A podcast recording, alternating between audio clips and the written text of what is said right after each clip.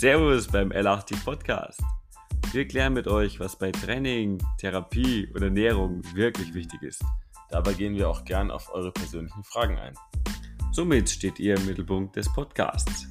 Zusätzlich laden wir für interessante Gespräche auch Gäste ein. Viel Spaß beim Hören.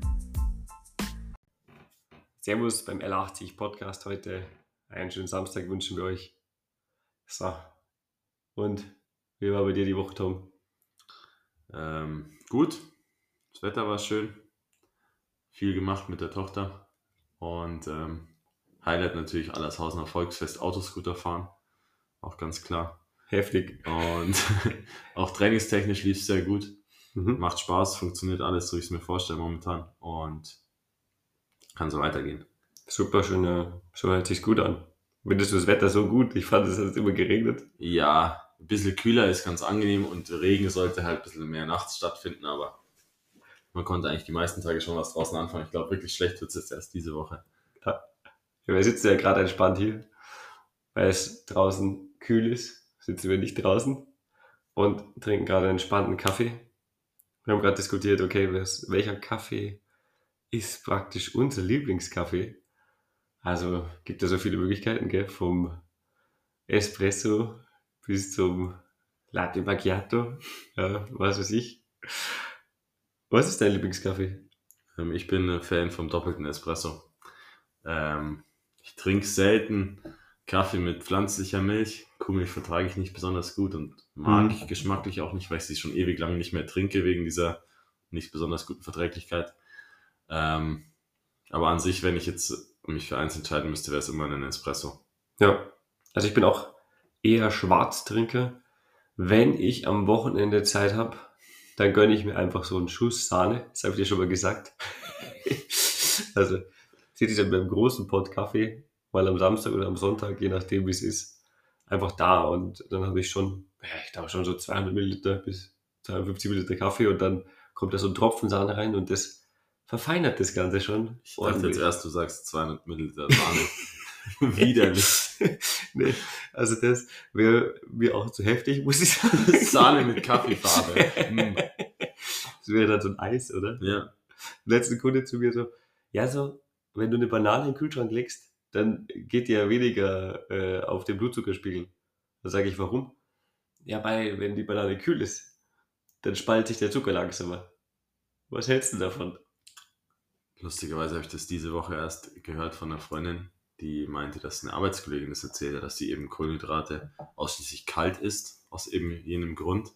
Und ähm, so klassische Gerichte, die man warm isst, hat sie alle einfach kalt gegessen aus dem Kühlschrank, weil es dann halt besser ist, um nicht zuzunehmen. Also die isst dann, weiß ich nicht, Nudel und Reis und Kartoffelgerichte aus dem Kühlschrank. Mhm. Und die würde jeder andere nur dann kalt essen, wenn er keine Mikrowelle oder keine Pfanne in der Nähe hat Ja. und halt nicht anders kann. Aber aus freien Stücken das Ding, das Gericht kalt zu essen, würde niemandem einfallen.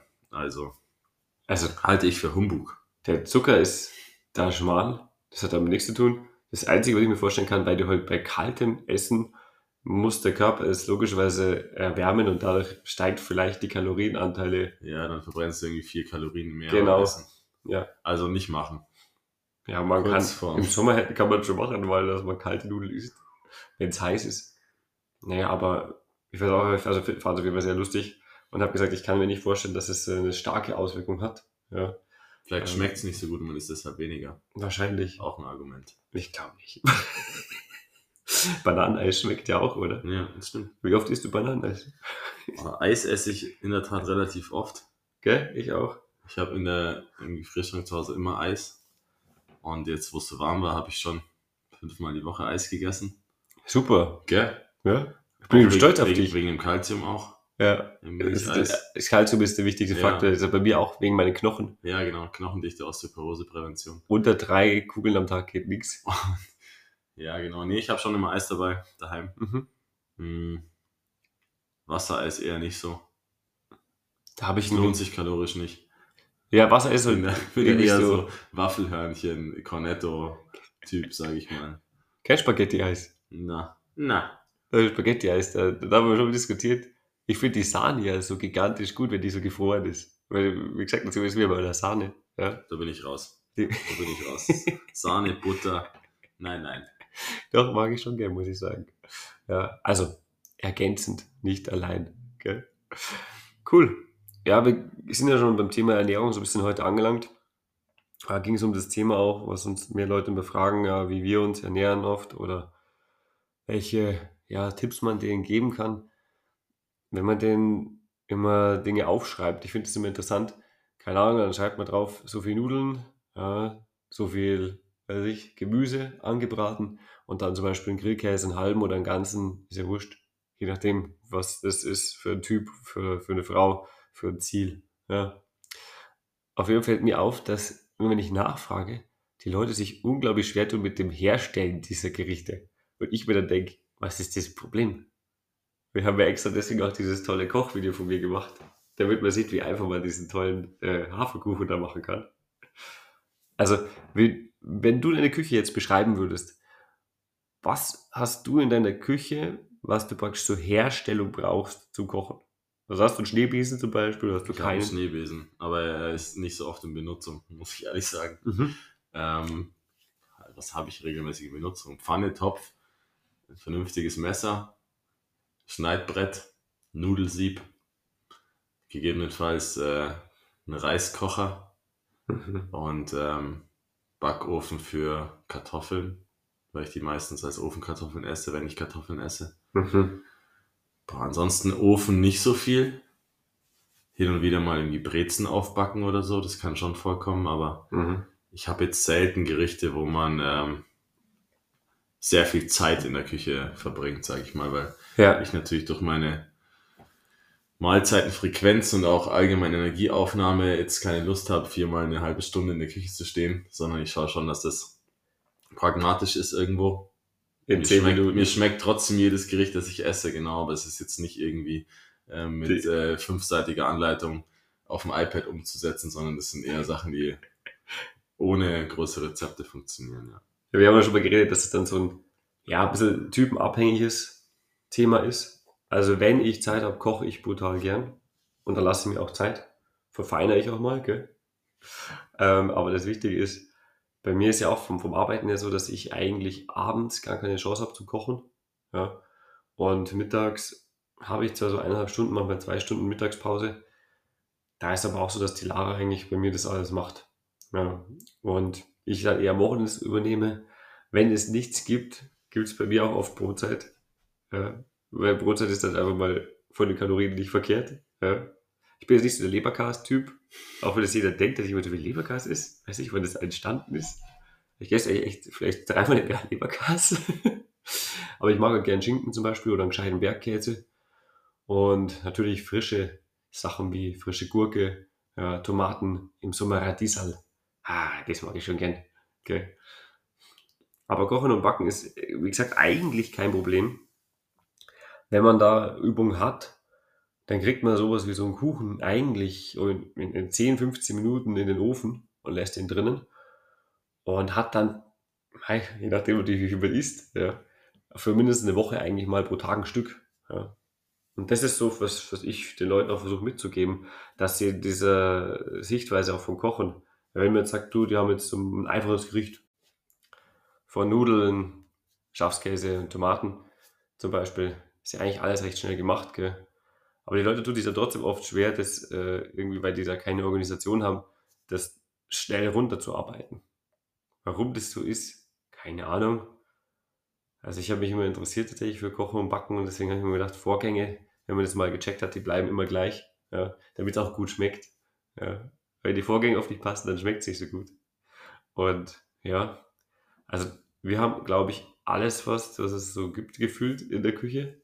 Vom äh, Spätzle Abscheier, gell? Zum, was weiß ich, Bratschlauch. Hast du Bratschlauch? Nie, noch nie in Benutzung gehabt, aber ich weiß, was es ist. Ja. Ja. Nee, also Römertopf, alle natürlich Töpfe, Pfannen. Und da, wir haben auch tatsächlich einen Thermomix, aber eine alte Version. Haben wir auch nicht neu gekauft. Und machen da, da könnten wir jetzt wieder drüber sprechen, Thermomix, lohnt es sich oder lohnt es sich nicht? Also manchmal lohnt es sich echt voll. Gerade für so Suppen oder auch, ähm, wenn du wenn das selbstständig einfach arbeiten soll ein bisschen, dann ist es echt perfekt.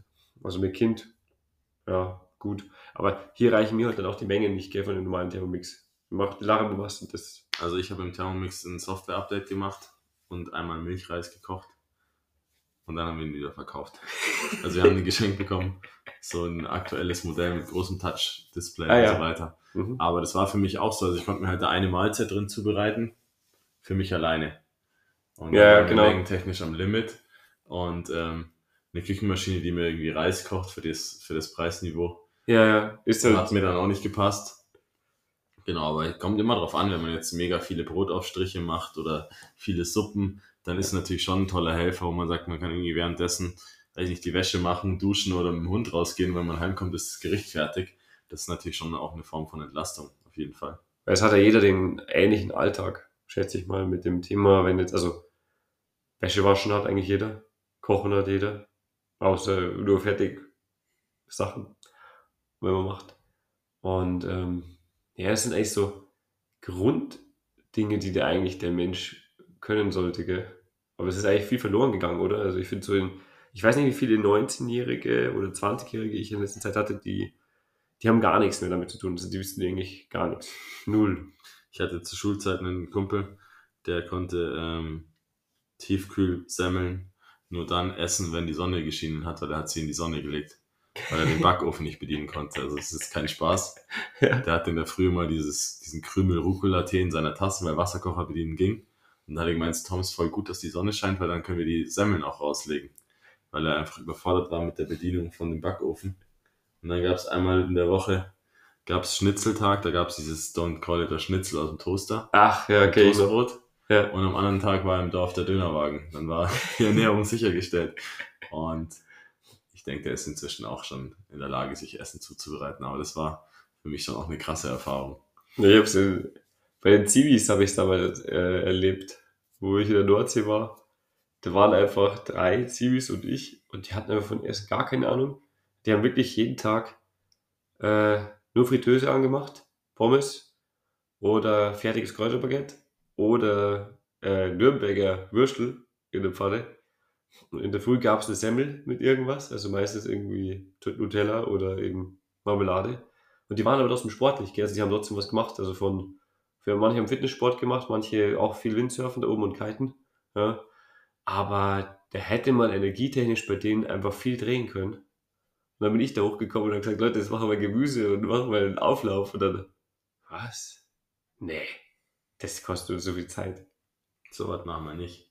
Aber es entsteht halt recht schnell dann, wenn, wenn die Leute sich so ernähren oder diese Menschen, dann wundert es mich immer nicht, dass die halt Mangelerscheinungen alle bekommen. Weil das ist ja auch so ein Thema, also dass ja gerade, also Nährstoffdichte ist zwar eins, Ja, ja, aber Nährstoffe überhaupt, die enthalten sind. ja. Ja, wenn ich jetzt dreimal am Tag Brot esse mit Marmelade und Butter, dann kann ich meine Kalorien oben halten, aber meine langfristige Thematik dazu, was sind für Nährstoffe drin, ist natürlich schon schwierig. Gerade wenn ich Marmelade, ja. Marmelade. Erdbeere. Besonders viel Vitamin C.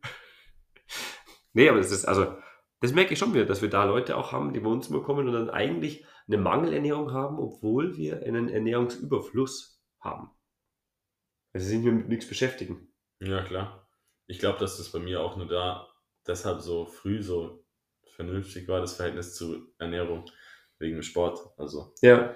weil ich einfach die Notwendigkeit gesehen habe, wenn ich das Sportpensum fahren möchte, dauerhaft, dass Mhm. ich mich um Ernährung kümmern muss. Also, es ist nicht so optional, ich könnte mir den Kopf drüber machen, sondern ich muss mir den Kopf drüber machen, dass ich äh, langfristig Spaß dran habe und leistungsfähig bin und bleibe. Genau, aber das, also Mhm. ich merke das brutal, wenn ich einen Tag habe, wo ich zu wenig gegessen habe, jetzt ist nur von der Kaloriendichte und ich mache am nächsten Tag Training, zum Beispiel in der Früh, da fehlt mir einfach die Hälfte der Kraft ungefähr. Also, Ja, Auch auch, beim wenn Laufen. ich jetzt mal drei, vier Tage an einem Festival bin und ich esse einfach nur, damit ich keinen Hunger habe. Mein Wohlbefinden ist ein anderes. Ja, Wenn genau. ich selber im Griff habe, was ich esse und wie viel davon. Ähm, genau. Aber das ist schon ein großer Punkt. Also, wie gesagt, da sollten wir vielleicht auch immer noch mal ein paar Beispiele bringen. Ich will jetzt hier kein Kochbuch schreiben und sagen, das gehört nur gedünstet, weil sonst sind die Nährstoffe weg bei zu hoher Temperatur. Aber sowas könnte man schon ein bisschen näher bringen, auch den ganzen Leuten. Genau. Dann von diesem ganzen Thema zur Ernährung sind wir weitergegangen und hatten letzte Woche, wenn wir mit den Leuten über Ernährung reden, auch das Thema Summer Body. Kriege ich den noch? jetzt in zwei Wochen, jetzt ist ja Sommerferien, jetzt kann ich schnell in zwei Wochen Crash-Diät machen. Kannst mir da helfen? Ja, natürlich. Verhungern kann jeder. Nee, ähm, man kann natürlich in 14 Tagen mit einem sehr aggressiven Kaloriendefizit wahrscheinlich nochmal so ein, zwei Kilo verlieren. Mhm. Ähm, ist die Frage, wie sinnhaftig das ist. Genau genommen sollte man sich ganzjährig um sein optisches Erscheinungsbild kümmern, sodass man sich damit wohlfühlt irgendwo. Man kann auch ein bisschen längerfristig Richtung Sommer hin diäten, wenn man das möchte. Aber so diese ganz kurzfristigen Entscheidungen führen meiner Meinung nach nicht zu optischen Veränderungen, die sich lohnen. Ja. Und ähm, ja, wenn dann ab Tag 1 im, äh, am Buffet zugeschlagen wird, dann bist du auch an Tag 3 wieder optisch da, wo Richtig. du gestartet hast. Also das ist so ein bisschen vielleicht für den Kopf ganz schön, aber wirklich sinnvoll ist es nicht. Nee. Es ist auch, was ich immer gut finde, und das rede ich auch mit den Leuten inzwischen mehr, wenn ich eine Leistung habe, die ich bringe, habe ich meistens auch einen Körper, der in die Richtung ausschaut. Das ist, denke ich, so ein ganz wichtiger Punkt. Klar, wenn ich jetzt nur Leistung mache und immer überkalorisch bin, habe ich wahrscheinlich auch Muskeln, bin halt eher zu dick. Ja, und kann trotzdem zum Beispiel viel heben oder kann wahrscheinlich auch sprinten. Ja, und Ja. solche Sachen. Schau halt nicht danach aus. Das ist dann natürlich dann das Thema von ja, Reduzierung Körperfett. Aber also wenn ich leistungsfähig bin, dann kann ich auch essen, ja, weil ich ja was verbrenne. Und dann ist es eigentlich eh so, dass der Körper sich in die richtige Richtung entwickelt. Ja. Aber es dauert halt. Also diese Summer Body Sache da, ja, du was, pass auf, in zwei Wochen, wie, was kann ich machen? Äh, da kommen die Leute auch auf die besten Ideen. Von erstmal Saftkur, eineinhalb Wochen. Der nächste macht dann äh, Darmreinigung. Und dann sagt er, bis zum, bis zum Urlaub, bis zum Abflugstag ist da nichts. Aber aushalten tun es die Leute immer total lang. Also genau ungefähr zwei Tage, dann kriegen sie eine Krise, weil sie merken, oh Gott, der Körper braucht irgendwas. Ja. Und dann geht es in die falsche Richtung wieder. Also Langfristigkeit für wirklich körperliche Veränderungen, natürlich Kalorien thematisch zu sehen und Nährstoff äh, auch reinzubekommen, aber einfach Regelmäßigkeit vom Training, gell?